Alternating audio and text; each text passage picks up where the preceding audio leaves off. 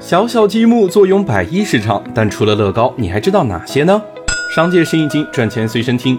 十套积木里七套是乐高，但论玩积木，中国人才是老祖宗。乐高做的是玩具，中国积木做的是建筑。榫卯结构不用铁钉和胶水就能千年不倒。中国积木文化已有上千年历史，但在很长一段时间里，国内的积木市场基本上只有乐高和山寨乐高两个选项。这种奇怪的市场格局，直到二零一四年才转变。在汕头澄海涌现了超一百个积木品牌，巧合、拼奇、森宝积木等更是获得真格、红杉、阿里巴巴的投资。资本力量的加持下，国产积木开始寻求品质上的突破，还诞生了高斯德精密这样的高品质积木代工企业。质量不是问题，但中国积木想要火出圈，还要找准差异化的竞争优势。第一是价格优势，乐乐高的主战场在消费力较高的人群，国产积木采用高质低价的策略，在下沉市场发力。以乐高土星五号、森宝积木长征一号为例，拼装后高度均在一米上下，但乐高比森宝的价格贵了一半。对于很多爱好积木但经济能力有限的消费者来说，